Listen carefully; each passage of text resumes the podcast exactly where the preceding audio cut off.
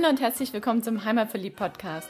Der Podcast mit den besonderen Tipps für dein Wochenende in Stuttgart, in der Umgebung und auf der Schwäbischen Alb. Hier findest du das Passende zum Abschalten, Kraft tanken, Spaß haben, für Bewegung und Entspannung und Tipps und Tricks, was du alles dafür brauchst. Wir sind Susi und Frank Reiser, deine Hosts für diese Podcast-Episode und wünschen dir viel Spaß beim Reinhören und später beim Aufstöbern des Besonderen. Für die Podcast-Episode 127 haben wir heute ein ganz neues Format, denn wir haben über Instagram eine Frage gestellt bekommen und haben gesagt, okay, diese Frage jetzt so um eins zu eins zu beantworten, könnten wir machen, aber vielleicht hilft die auch anderen Leuten, wenn wir die im Podcast beantworten. Und darum haben wir die Fragestellerin, die Martina Bauknecht, gefragt, ob sie nicht bereit wäre, mit uns einen Podcast aufzunehmen. Und sie hat ja gesagt. Und darum sind wir jetzt heute hier und drehen den Spieß halt mal um. Denn nicht wir stellen die Fragen an den Interviewpartner, sondern wir bekommen Fragen gestellt.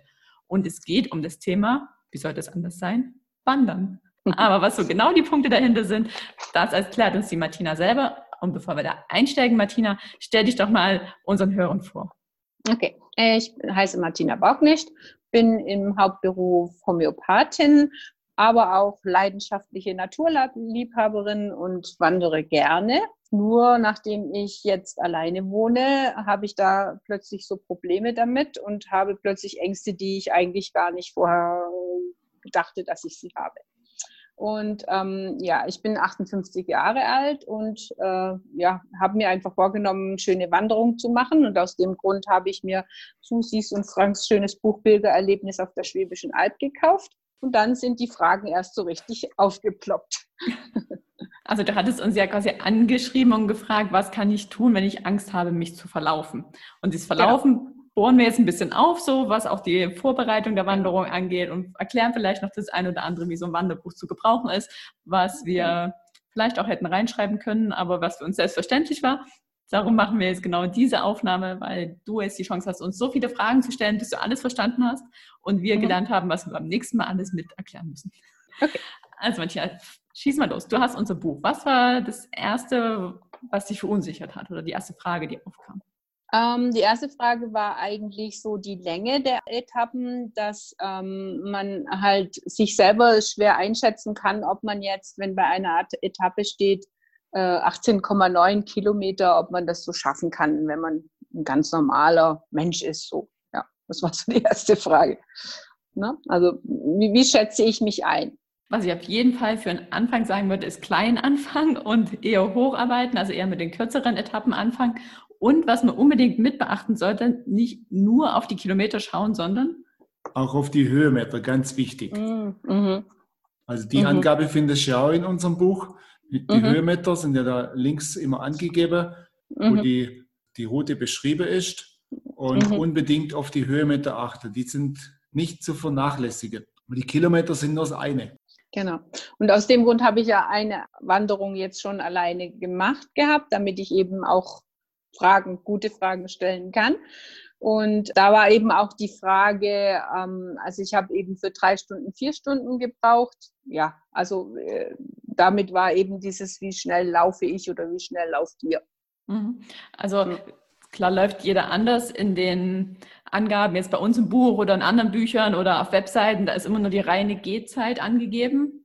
Und sag mal, für einen Durchschnittswanderer, da muss man immer, immer noch oben drauf rechnen, dass man stehen bleibt und Fotos macht, dass man mal in den Wald mhm. muss, mal in die Büsche, mhm. dass man mal festbar, dass man mal da eine Pause mhm. macht, dort eine Pause macht. Also das muss man immer mit dazu rechnen. Das ist nie mit einkalkuliert. Manchmal steht es dabei, aber eher, mhm. eher ist es immer die reine Gehzeit. Ja, und das ja, war mir dann eben auch klar durch die von drei auf vier Stunden. Ähm, und was ich auch noch sehr bemerkenswert fand, ist, dass man ähm, halt schwer einschätzen kann, wenn man jetzt den Text liest, wie viel Zeit das dauert. Also man hat jetzt da drei Sätze und da steht, sie laufen am Waldrand entlang und ähm, dann kommt äh, der Abstieg durchs Tal und dann hab, musste ich halt feststellen, das kann jetzt auch anderthalb Stunden sein, die drei Sätze. ne? Mhm. Also wie, wie die Relation ist zwischen, zwischen einer Beschreibung und wann es dann weitergeht. Hilft natürlich eine Karte, sagt Frank. Genau. Also Karte hilft auf jeden Fall. Was bei solchen Beschreibungen hat beschrieben wird. Ist, klar, manchmal nennt man dann noch Kilometer- oder Meterangaben dazu, aber es werden halt immer markante Punkte beschrieben. Und wenn man halt drei Kilometer gerade ausläuft, dann bringt es jetzt nicht viel, da ewig lang Absatz drüber zu schreiben. Also wenn man in drei Kilometer gefühlt 100 Mal abbiegt, dann ist der Absatz natürlich länger. Also ja. die Wegstrecke korreliert nicht unbedingt mit der Textlänge. Mm, mm, ja, okay. Eher, eher der, der Komplexheitsgrad, kann man schon sagen. Also wenn der Text mm. lang ist, dann ist es schon, dass man öfter mal abbiegen muss. Mhm. Als wenn es halt, wenn nicht viel passiert, dann braucht man nicht viel schreiben. Also die, die Pilgerwege, die haben ja noch die Herausforderung, dass da die Beschilderung eher gering gehalten ist. Also so Premium-Wanderwege, die sind viel besser ausgeschildert. Und dann mhm. sind die auch in beide Richtungen ausgeschildert. Und das mhm. hat halt der, der, Pilgerweg eben nicht. Mhm. Deswegen okay. hast du dir da schon jetzt äh, eine große Herausforderung als erstes gleich mal aufgebürdet, ja. Okay. Wobei es jetzt bei der Mini-Wanderung ja so war, dass halt da immer ein rotes Dreieck war oder eben dieses mhm. umgekippte. Y und das war ja überall genau. Und ähm, äh, das kommt ja jetzt zu unserem Titel oder kommt es eigentlich mit diesem Verirren? Ich habe mich tatsächlich verirrt in Anführungszeichen. Und dann habe ich es halt einfach so gemacht, dass ich zwei Wege abgegangen bin mit einem anderen Zeichen ein Stück und dann aber wieder zu diesem Hauptgabelungspunkt, wo Schilder standen, zurück. Und dann habe ich es gefunden, weil da war es einfach ein bisschen versteckt um den Baum rum. Hm. Also wenn man gerade nach Beschilderung läuft oder nach bestimmten ähm, Wanderwegsymbolen, also was du jetzt genannt hast, das sind Schilder vom Schwäbischen Albverein, Beschilderung. Mhm. Das Wegkonzept funktioniert, das ist ein bisschen komplex, wann jetzt Dreieck und wann Kreis und wann mhm. umgekipptes Y und V und U mhm. und was es da nicht alles mhm. gibt. Da haben wir schon mal eine mhm. Podcast-Episode drüber gemacht. Das ist die Nummer 39. Ah. Kann man da mal mhm. reinhören. Gut, ja. Und sonst muss man, wenn man nach Beschilderung läuft, halt aufmerksam sein. Also das mhm. ist was, was man halt auch lernen muss, so dieses Auge zu entwickeln für die Schilder. Und dann sieht man sie auch immer so ein bisschen weiß, ja, die sind mal an Bäumen in der, in der Höhe oder sie sind auf Wegweisern oder mal mhm. ist was geklebt. Also man entwickelt da ein Auge für, genauso wie mhm. man ein Auge für die Muschelwegweiser entwickelt. Das mhm, sieht man nie. Genau. Und wenn man dann einmal weiß, wo sie sind, sieht man sie überall. Mhm. Und wenn man dann unsicher ist an einer Wegstelle und denkt, hm, geht es da lang oder da lang, dann ist es genauso, wie du gesagt hast, vollkommen mhm. richtig auszuprobieren. Könnte es hier sein? Nee, könnte es da sein? Nee. Und immer wieder an den Ort zurückzugehen wo man halt die mhm. Unsicherheit entwickelt hat. Und was auch hilft, das habe ich auch mal gemacht, ist, wenn ein Wanderer entgegenkommt, zu fragen, hast du da, wo du herkommst, mein mhm. Symbol gesehen? Mhm, genau. Aber ich finde es sehr abenteuerlich. Also, also es macht, man ist viel aufmerksamer. Wie gesagt, ich hatte den Vergleich zu anderen, die so eine GPS auf dem Handy hatten und mir wirkten sie sogar unsicherer wie ich, weil ich habe halt nicht konnte mich gut auf die Natur konzentrieren und war halt immer so ein bisschen in Hab 8, wo kommt mein Zeichen?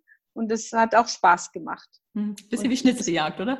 Genau, und es gab auch noch eine nette Begebenheit. Ich war auf so einer ganz großen äh, Fläche, also weite Fläche mit Wiesen, und da lief ein Ehepaar ziemlich weit vor mir und die liefen und liefen und plötzlich sind sie links im Wald verschwunden. Und dann dachte ich so, ah, jetzt musst du aufpassen, weil hier ist ja eigentlich nichts, hier ist auch kein Weg, was, was passiert jetzt? Und dann kam halt irgendwann so ein kleiner Zaun, wo so, so eine Jungbaumwiese äh, eingezäunt war und da war dann das Zeichen und ging nach, nach, links unten. Und das fand ich einfach, ja, es war einfach lustig. Ne? Plötzlich fehlten die, dachte, ah, jetzt musst du aufpassen, wo geht's hin? genau. Also es macht auf jeden Fall Sinn, auch die Vorwanderer zu beobachten. Genau. Und zu sehen, wo biegen die ab oder ja. Manchmal gehen die Leute aber auch einfach in den Wald, um mal im Wald. Deswegen ne, habe ich mir überlegt, was ist jetzt der Grund? Machen Sie Picknick oder müssen Sie oder irgendwas? ja, sehr interessant. Okay, ähm, eine Frage war auch noch, wie ich ja dieses Tiefental runtergegangen bin und da ist es sehr rutschig und äh, war auch noch recht feucht. Und wenn ich mir jetzt da zum Beispiel den Fuß verknackse oder so, ähm, ja, findet mich da der Rettungsdienst oder was tue ich da ganz allein? Also so, ja. Ne, nicht, dass ich nicht weiß, wie man Rettungsdienst anruft, aber so einfach diese Unsicherheit, würden Sie mich da auch finden? So. Ja. Also ja. da fange ich mal noch drei Schritte vor dem Unfall an. Also okay. nämlich mit der Planung der Tour. Also man überlegt sich ja, wo gehe ich wandern? Wenn ich jetzt alleine und wandern gehe, dann nimmt entweder jemand mit und wenn das nicht geht oder ich das nicht will, dann sollte man sich eine Tour aussuchen, die halt frequentiert ist, wo auch andere Menschen langkommen.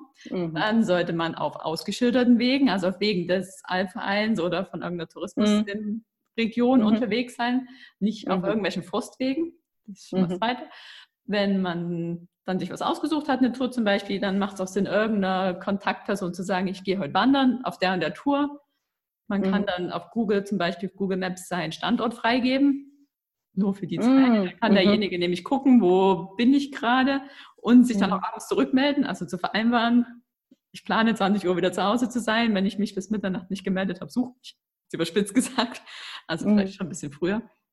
Also das erstmal so als vorbereitende Schritte, dass man das macht. Und wenn man natürlich dann als Wanderer unterwegs ist und so aufmerksam wie du nach Schildern wandert, dann sind an den Wegweisern immer Namen dran. Also jeder Wegweiser-Standpunkt hat einen Namen und hat auch meistens eine mhm. Höhe mit angegeben. Und wenn man sich das so ein bisschen merkt, dann ist man schon mal ganz gut, wenn man nämlich einen Rettungsdienst dann wirklich anrufen muss und mhm. weiß, wie hieß der vorhergehende Wegweiser, dann sind die schon mal in der Orientierung. Oder wenn man denen sagen kann, ich bin auf dem Jakobsweg zwischen A und B unterwegs oder mhm. auf dem mhm. und dem Premium-Wanderweg. Also, dass mhm. man halt auf Wegen unterwegs ist, die, womit andere Leute was anfangen können. Ne, also jetzt nicht wow. sich eine Route ausdenkt und dann wird es natürlich schwierig. Mhm. Und wenn es dann halt doch passiert ist, dass man irgendwie Hilfe braucht und dann kommen andere Menschen vorbei, dann ist das vielleicht auch so ein Frauending. Ne? Mhm. Man darf auch nach Hilfe fragen. Und wenn dann jemand Hilfe anbietet, sie dann auch annehmen oder anrufen und sagen, hey, ich komme nicht weiter, mhm. könnt ihr mal einen Rettungsdienst rufen oder kommt ein Mountainbiker vorbei und sagt, hey, fahr mal weiter, wie heißt denn der nächste Wegpunkt und ruft dann mal einen mhm. Rettungsdienst. Also dass man sich da halt ein bisschen mhm. frei macht von, muss das jetzt alleine schaffen, hinzu, mhm. es gibt noch andere Menschen, die mir helfen können. Super, vielen Dank. Also das waren jetzt wirklich ganz, ganz super hilfreiche äh, Sachen.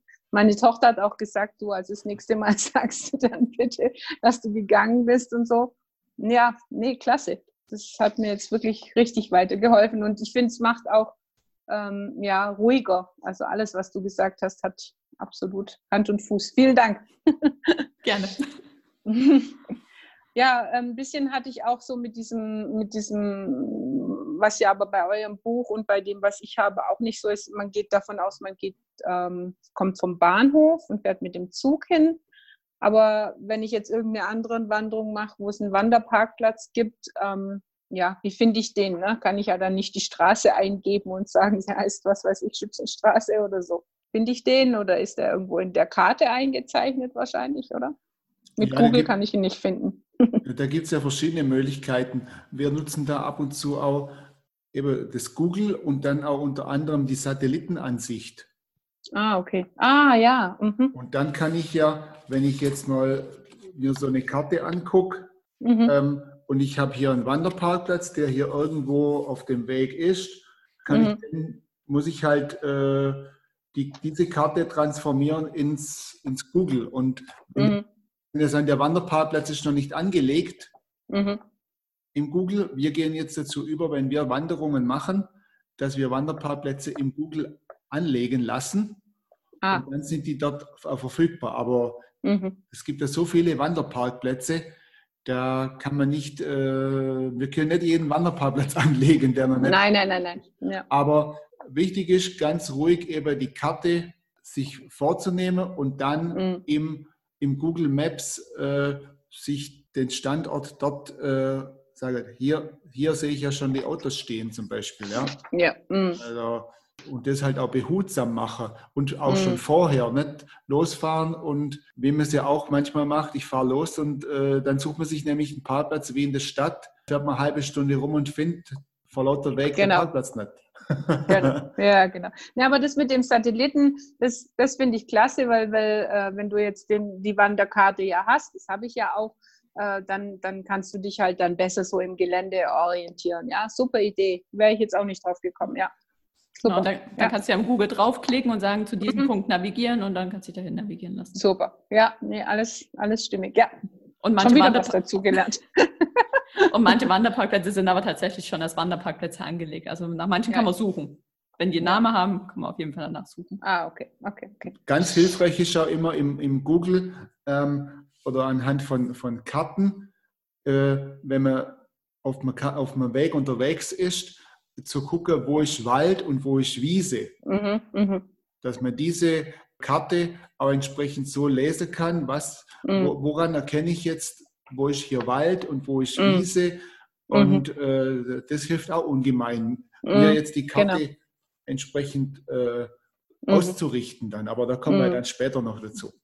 Also das war jetzt auch mit diesem, wie ich vorhin sagte, kurzen Text und dann musste man praktisch, dann stand irgendwann, sie laufen am Waldrand entlang, da war ich immer noch mitten im Wald am Berg aufsteigen. Und dann kam schon, jetzt steigen sie in die Schlucht ab, die mir nicht als Schlucht vorkam, weil sie halt, äh, das Tiefental ist einfach nur ein Bannwald, also und ich habe mir halt so Felsen vorgestellt und, und habe dann immer gedacht, das kann ja eigentlich nicht sein, dass dazwischen eine ganze Stunde liegt, aber ist halt so, wie ihr vorhin auch äh, ja, beschrieben habt, dass man dann halt da nicht äh, stundenlang schreiben kann. Oder es hätte ja noch stehen können, sie laufen 45 Minuten übers Feld. Aber hm, ja, also wie gesagt, ich glaube, das ist einfach Übungssache. ja. ja.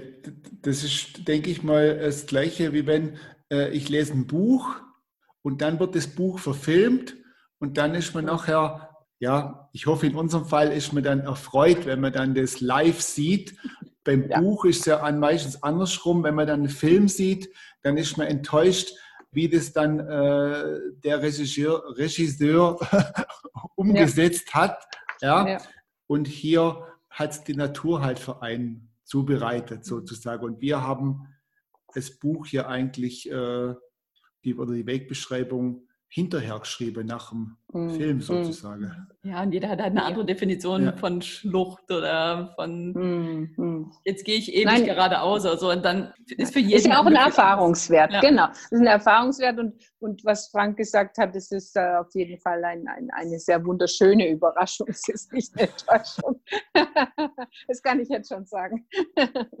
ja, nee. Ich habe dann noch, ähm, weil ich ja die Leute gesehen habe, wie sie auf die, die Handys geschaut haben, äh, wollte ich fragen, ob es vielleicht irgendwie eine Wander-App gibt, die man empfehlen kann oder ob ihr schon eine benutzt habt oder eher nicht, ob ihr äh, dann auch das Gefühl habt, dass man da dann nur noch auf das fixiert ist und gegen den Baum läuft. nee, also was wir auf jeden Fall nutzen, ist Komoot, die App Komoot. Mhm. Mhm. Oder man kann auch Autoactive nutzen und da ist halt der Vorteil, man kann sich die Tour vorher entweder von jemandem anders raussuchen und die dann nachwandern oder man plant mhm. sich eine eigene, da muss man sich ein bisschen Zeit nehmen und am Rechner sich vorher zusammenklickern und dann kann mhm. man die Tour nachwandern. Und was bei unserem Buch ja auch der Fall ist, du kannst dir die GPX-Tracks runterladen. Also die sind ah. ja vom Verlag zur Verfügung gestellt und dann kann man die zum Beispiel in Komoot oder in irgendeine andere App, die diese Dateien lesen kann, importieren. Und das mhm. unterstützt dann quasi nochmal. Dann hast du deine Wegbeschreibung, dann hast du diese kleine Karte, die im Buch ist und dann hast du noch den GPX-Track. Weil für mich ist immer, ist, Beschreibung ist schön und die Karte ist schön, aber ich merke es, wenn wir jetzt nur mit diesem Medium unterwegs sind, dass es mir so fehlt, dass ich mich selber nicht auf diesem Medium sehe. Mhm. Ja, und das hast du halt, mhm. halt, wenn du eine App hast, dann kannst du dich selber ordnen und dann sagst du, okay, ich bin jetzt genau hier und dann kannst du es wieder ah. auf die Karte, die du vielleicht auch noch dabei hast, transferieren. Mhm. Mhm. Was mir jetzt gerade immer wahnsinnig macht, wenn wir nur ein Papier in der Hand haben und ich denke so, verdammt, wo bin ich jetzt? Also man kann sich mhm. auch echt gut dran gewöhnen. Ich würde es nicht ja, cool. nur nach Handy laufen. Also mhm. gerade auf dem Jakobsweg würde ich mich so weit es geht auf die Ausschilderung verlassen. Nur wenn es dann halt mal so ist, dass die Ausschilderung nicht da ist, dann auch mit, mhm. mit dem Handy. Und so haben wir das auch gemacht, als wir die vorgewandert sind, diese Touren fürs Buch, habe ich immer geguckt, gibt es schon irgendwo den Track von irgendjemand? Und habe den dann mhm. mitgenommen und wenn dann irgendwie die Muschel zugewachsen war oder irgendwie ein Holzbalk davor lag oder was auch immer, dann haben wir halt schon aufs Handy geguckt und geschaut, wo geht's lang. Und dann haben wir es mhm. meistens auch gefunden. Mhm. Super. Äh, das heißt also, ähm, du gibst quasi die Koordinaten in das, die App ein und die sieht dann, also die weiß dann diesen Weg, oder? Also bei unserem Buch jetzt im speziellen Fall kann ja. man diesen GPX-Track von der Website vom Verlag runterladen und dann mhm. importiert mhm. man die Datei in die App mhm. und dann mhm. hat man den kompletten Wegverlauf ah. in der ah. App als Tool. Cool. Mhm. Gut. Ja, wie du sagst, zu dem, wo man jetzt an welchem Punkt man ist, das finde ich gut, ja. Das, ja, das macht man ja dann oft auch. Also das habe ich viel gemacht in Neuseeland, wo ich dann einfach mit Maps.me quasi geguckt habe, wo ist jetzt der nächste Ausgang vom, vom Strand oder so. Mhm. Ne? Oder ja. mhm. Gut, ja, klasse. Also, der Vorteil an Komoot im Vergleich zu jetzt Maps.me oder Google ist, dass halt wirklich auch die kleinen Wege sichtbar mhm. sind. Also beim Google musst du ja ewig reinzoomen, ehe du so einen kleinen Weg siehst und dann ist aber das, ja. dein Ziel schon wieder nicht mehr im Handy-Display und dann ist es wahnsinnig. Beim Komoot hat man die Wege halt. Man hat auch die die Landschaften, wie der Frank gesagt hat, wo ist jetzt Wald, wo ist Feld. Das heißt, sieht man farblich und man sieht auch die Höhenlinien. Also mhm. Mhm. macht meiner Meinung nach definitiv mehr Sinn als in Google oder in Maps.me mhm. zum Wandern. Dafür gibt es die mhm. Wander-Apps, mhm. die haben da schon ihren Vorteil. Ja, okay. Gut, ähm, jetzt ha habe ich ja dann noch geschrieben, dass ich mich mit mehreren alleinstehenden Frauen unterhalten habe äh, zum Thema hm, alleine wandern als Frau. Und da habe ich ja jetzt bei meiner ersten Wanderung aber wirklich festgestellt, dass es wirklich super nette Menschen waren, die da unterwegs waren. Und jeder hat einem äh, guten Appetit gewünscht und guten Morgen. Also da war dann meine Angst, die eigentlich auch gar nicht so groß war. Die war eigentlich eher durch die anderen, die dann gesagt haben, oh, du bist ja schrecklich mutig. Und dann, und dann habe ich festgestellt, also nettere Menschen kann man ja eigentlich gar nicht treffen wie beim Wandern. Genau. Ich glaube, euch geht es auch so, oder? Ja, also erstens sind Wanderer ja zu 99 Prozent nette Menschen. Und ja. Zum anderen, klar kann man sich als Frau da jetzt irgendwelche Hirngespinste zusammenspinnen, aber ich sage halt ja. immer, ich drehe es eher andersrum und sage, klar, als Frau hat man wesentlich mehr Vorteile, als wenn ein Mann zum Beispiel alleine unterwegs ist oder wenn man als Gruppe unterwegs ist. Ich glaube, eine Frau wird mhm. dreimal mehr geholfen als allen anderen. Mhm. Ja, und ähm, ich hatte euch ja geschrieben, wo wir das erste Mal geschrieben haben, dass ich nicht so der Gruppenmensch bin und da habe ich mir auch viel Gedanken drüber gemacht, als ich jetzt gewandert bin. Und das ist eigentlich, weil ich früher Asthma hatte und dann eigentlich mich nie getraut habe, der Gruppe zu sagen, dass ich jetzt nicht mehr kann. Ne? Mittlerweile glaube ich schon, dass ich das könnte. Und darum fand ich das jetzt gut, immer zu sagen, okay, jetzt laufe ich da einen Berg hoch und wenn ich nicht mehr kann, drehe ich halt um. Ne? Weil halt ich die Erfahrung gemacht habe, in so einer Gruppe gibt es dann immer den Superexperten oder den Supersportlichen, der dann da sagt, oh ja, seid ihr immer noch nicht oben so. und dann, das hat mir eigentlich mehr Probleme gemacht. Ne? Also einfach zu mir zu stehen und zu sagen, aber ich muss jetzt ausschnaufen. Oder, oder auch immer so die Situationen, äh, drei sind oben, fünf kommen nach und dann heißt, ah, jetzt sind alle da, jetzt laufen wir weiter. Ne? Und die anderen hatten keine, ja, das ist ein typisches Chance, Szenario. Ja, genau. Und das so, da, da, war mir eigentlich klar, warum ich sage, dann bin ich kein Gruppenmensch. Ne? ich glaube, ja, wenn ich mir einschätzen könnte, dass diese 18 oder 20 Kilometer oder auch 30 für mich in Ordnung sind, dann könnte ich mich auch wieder einer Gruppe anschließen. ja, und bei der Badergruppe halt gucken, was es für eine ja. ist. Also ja. beim Schwäbischen Albverein gibt es ja sportliche Wanderungen, das ist dann vielleicht jetzt nicht das Richtige oder lange ja. Wanderung.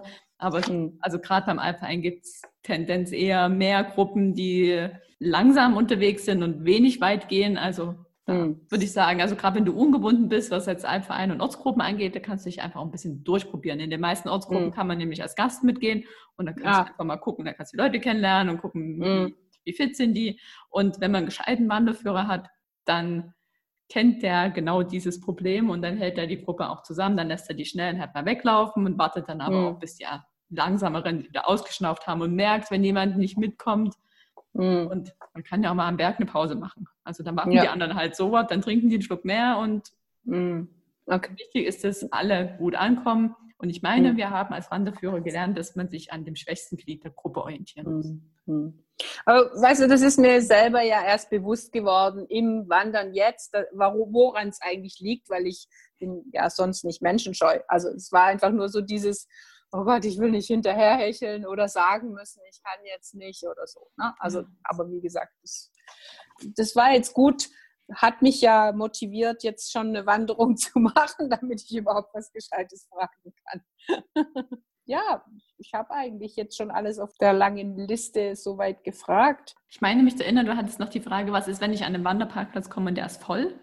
Genau, ja. Ja. Dann, also gerade bei einem Rundweg gibt es ja meistens mehrere Einstiegsstellen in so einen Weg. Und da kann man ja gucken, ob dann der nächste Wanderparkplatz oder ob im nächsten Ort dann ein Parkplatz frei ist und dann laufe ich halt von da ab los. Also man mhm. muss den, so einen Rundwanderweg ja selten immer an einer Stelle starten, sondern kann ja auch vom mhm. Parkplatz einsteigen. Das mhm. würde ich dann ausprobieren, mhm. ob dort was frei ist. Mhm. Wildparken würde ich jetzt nicht empfehlen. Nein. Machen natürlich trotzdem viele, aber lieber an einem anderen Ort gucken, wo es wo es passt. Ja, Bietet okay. zum Beispiel Komoot auch noch die Möglichkeit an, wenn man sich eine Wanderung ausgesucht hat, die einem im Komoot gefällt, dann bietet das die Möglichkeit, dass die, das einem dahin navigiert, wo dann das, der nächste Startpunkt ist. Oh, also wenn -hmm. man jetzt dann zum Beispiel auch an einen Parkplatz fährt, der in der Nähe von der Wanderung ist und nicht direkt an der Wanderroute, dann kann man sich auch von dort aus oder kann die App einem behilflich sein, auf die Wanderroute zu finden, sozusagen. Mhm. Ah, super. Mhm. Oder wenn man da halt mit einer Karte unterwegs ist, dann sollte man die Karte einnorden, also quasi mhm. so drehen, dass sie parallel zum Gelände liegt oder mhm. parallel zum Gelände hält und dann den Weg in den in dem Wanderweg mhm. finden zum Einstieg. Mhm. Gut.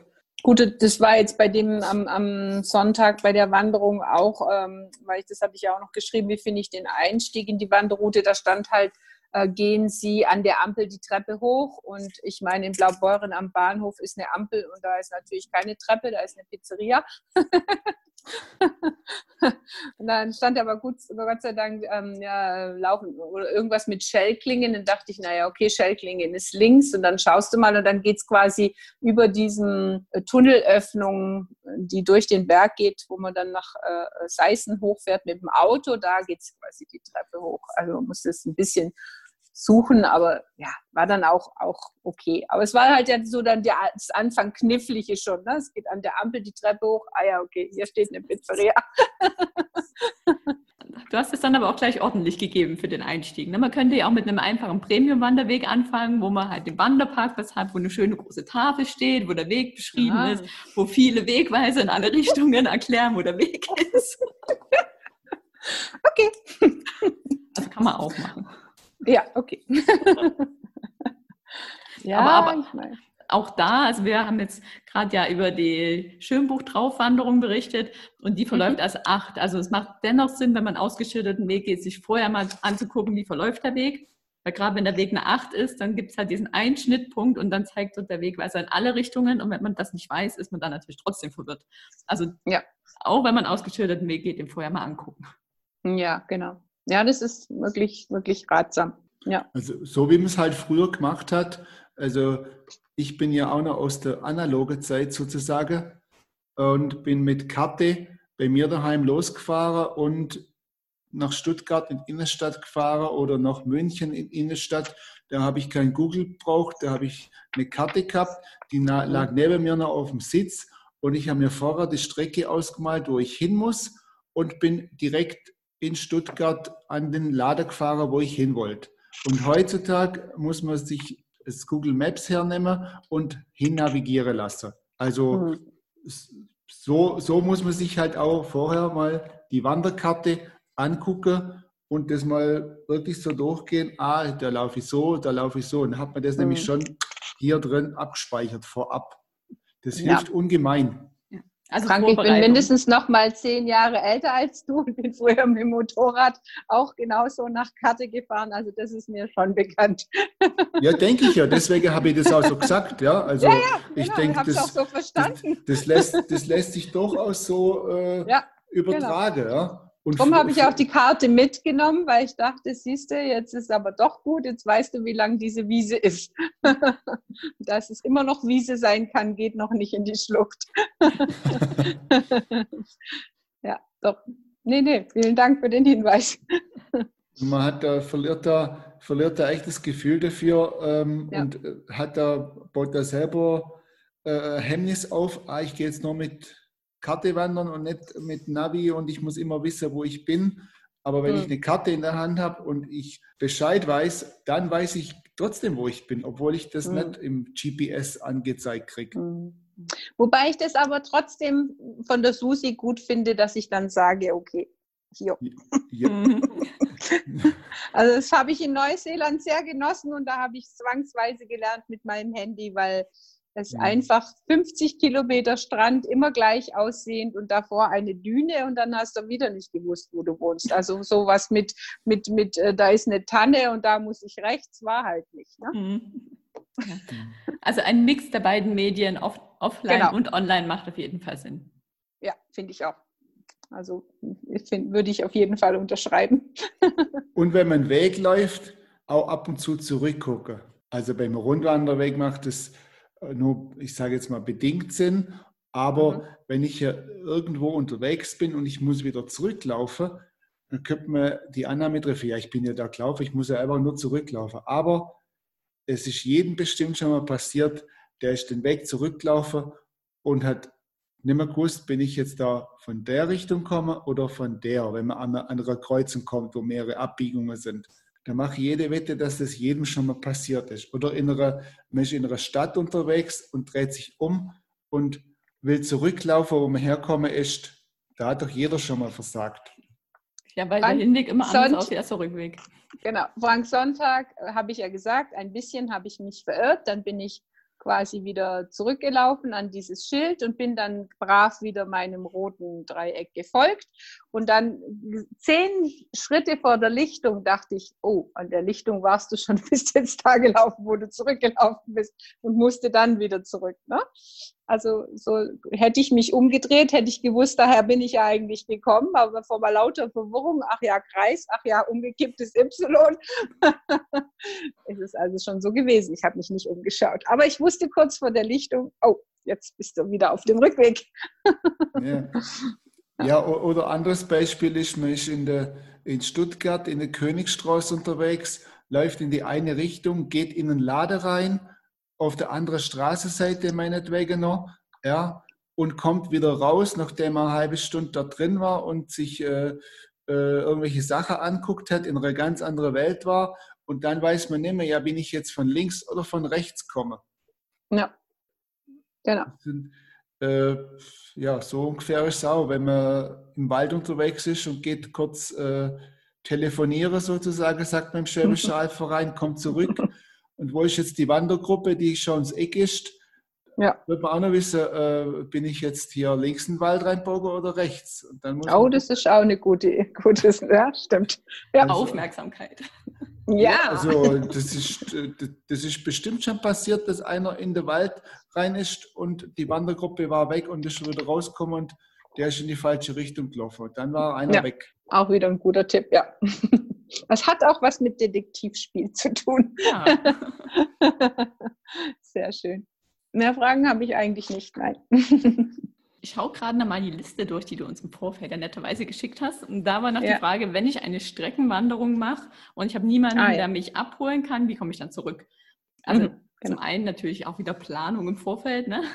gucken, dass da öffentliche Verkehrsmittel sind, die mich zurückbringen.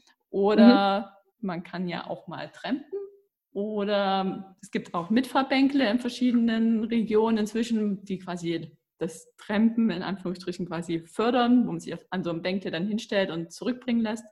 Oder sind wir wieder beim Thema um Hilfe fragen. Man kann ja auch mal jemanden fragen, da wo man dann steht, wo der hin zurückfährt. Vielleicht nimmt einer jemand mit. Also ich, mhm. Ich sage mal prinzipiell, wenn, wenn ich vorher schon weiß, ich komme nicht zurück und ich bin dann nicht so extrovertiert und gehe auf alle Leute zu, würde ich sagen, vermeiden. Aber man kann das ja auch mal ausprobieren, sich mal in, die, mhm. in diese Erfahrung bringen. Wie kriege ich das mit mir selber hin, dass ich wieder zurückkomme? Und mhm. ich denke, zurückkommt man in Deutschland immer. Das kann man zum Beispiel von Neuseeland lernen. Die Leute ähm, nehmen einen mit, die nehmen einen auch mit, wenn sie sehen, man hat den Bus verpasst, ohne dass man selber weiß, dass, dass, dass die schon wissen, dass man den Bus verpasst hat. Also es sind super, super nette Menschen und ja, stimme ich dir auf jeden Fall zu, kann man sicherlich hier auch machen ich habe jetzt sowieso rundheraus einfach das Gefühl, man muss es einfach tun und üben und dann wird man ja auch immer sicherer. Das ist ein gutes Wort zum Schluss. Einfach ja. machen. Einfach genau. mal ausprobieren. Ja. Kle klein rantasten mit vielleicht einfacheren Ausgangssituationen, mit vorgeplanten Touren in einer mhm. App oder vorgeplanten Wanderwegen, also zertifizierten Wanderwegen oder halt mit einem Buch und sich dann quasi langsam steigern im Schwierigkeitsgrad und im, mhm. in der Entfernung. Hm. Ja, Entfernung auf jeden Fall. Da lieber erstmal kürzer treten und sich langsam rantasten. Ja, also habe ich jetzt auch festgestellt, mit den 10 Kilometern, es wäre eine 18 Kilometer Wanderung gewesen, wo halt eine Abkürzung dabei war. Und ähm, dann habe ich gedacht, ja, okay, aber hättest du auch locker 14 oder 15 geschafft. Also das war jetzt nicht das Thema, ich war nicht total kaputt oder so. Was ich sagen wollte, ist, dass ihr mir wieder einen sehr großen Anschub gegeben habt, äh, es machen zu wollen. Und ich habe ja auch die ganze Zeit schon immer euren Instagram-Account beobachtet und auch gesehen, wie das Buch entstanden ist und wie, was für tolle Bilder ihr immer habt. Und man sieht, wo, wo man überall hin kann und wie schön es da ist und wie fröhlich ihr dabei aussieht. Oder auch dieses kleine Filmchen hat mich total animiert und das hat mich jetzt ja wirklich auch, hat mir so den Anschub gegeben, euer Buch dann auch zu bestellen. Und dann hatte ich es eben und habe gedacht, ja toll, jetzt hast du das fünfte Wanderbuch und gehst irgendwie vielleicht doch nicht los. Und jetzt bin ich super beglückt, dass ihr das mit mir gemacht habt und ähm, ja, und, und eben auch es ja so schön war, dann zu sagen, jetzt mach wenigstens eine, nachher kannst du gar nichts fragen. war ja auch schon so ein Anschub und ja, dafür wirklich herzlichen Dank. Gerne. Und dann wünschen wir dir auf jeden Fall Buen Camino, wenn du mit unserem Buch unterwegs bist. Ja, danke schön. Und macht weiter so. Danke. Gerne. Und, und wenn du dann mal hier auf der Etappe von Göppingen nach Neckartalfing unterwegs bist. Ja. Dann können wir hier ganz speziell beantworten die Frage, ja, wer holt mich jetzt hier ab und was mache ich dann und wie komme ich auf der Streckewanderung wieder von äh, auf meinen Ausgangspunkt zurück? Dann wir bringen dich nicht zum Ausgangspunkt zurück vielleicht, aber wir holen dich ab und dann kannst du bei uns in unserem frisch, ja, nicht gestrichene, aber angemeldete Pilgerzimmer übernachten. Oh, danke schön. Vielen Dank fürs Angebot. Das nehme ich gerne in Anspruch. okay. Also dann, dann, sagen wir hier Tschüss. Ja, auch Tschüss. Buen Camino. Buen Camino. Buen Camino. Tschüss.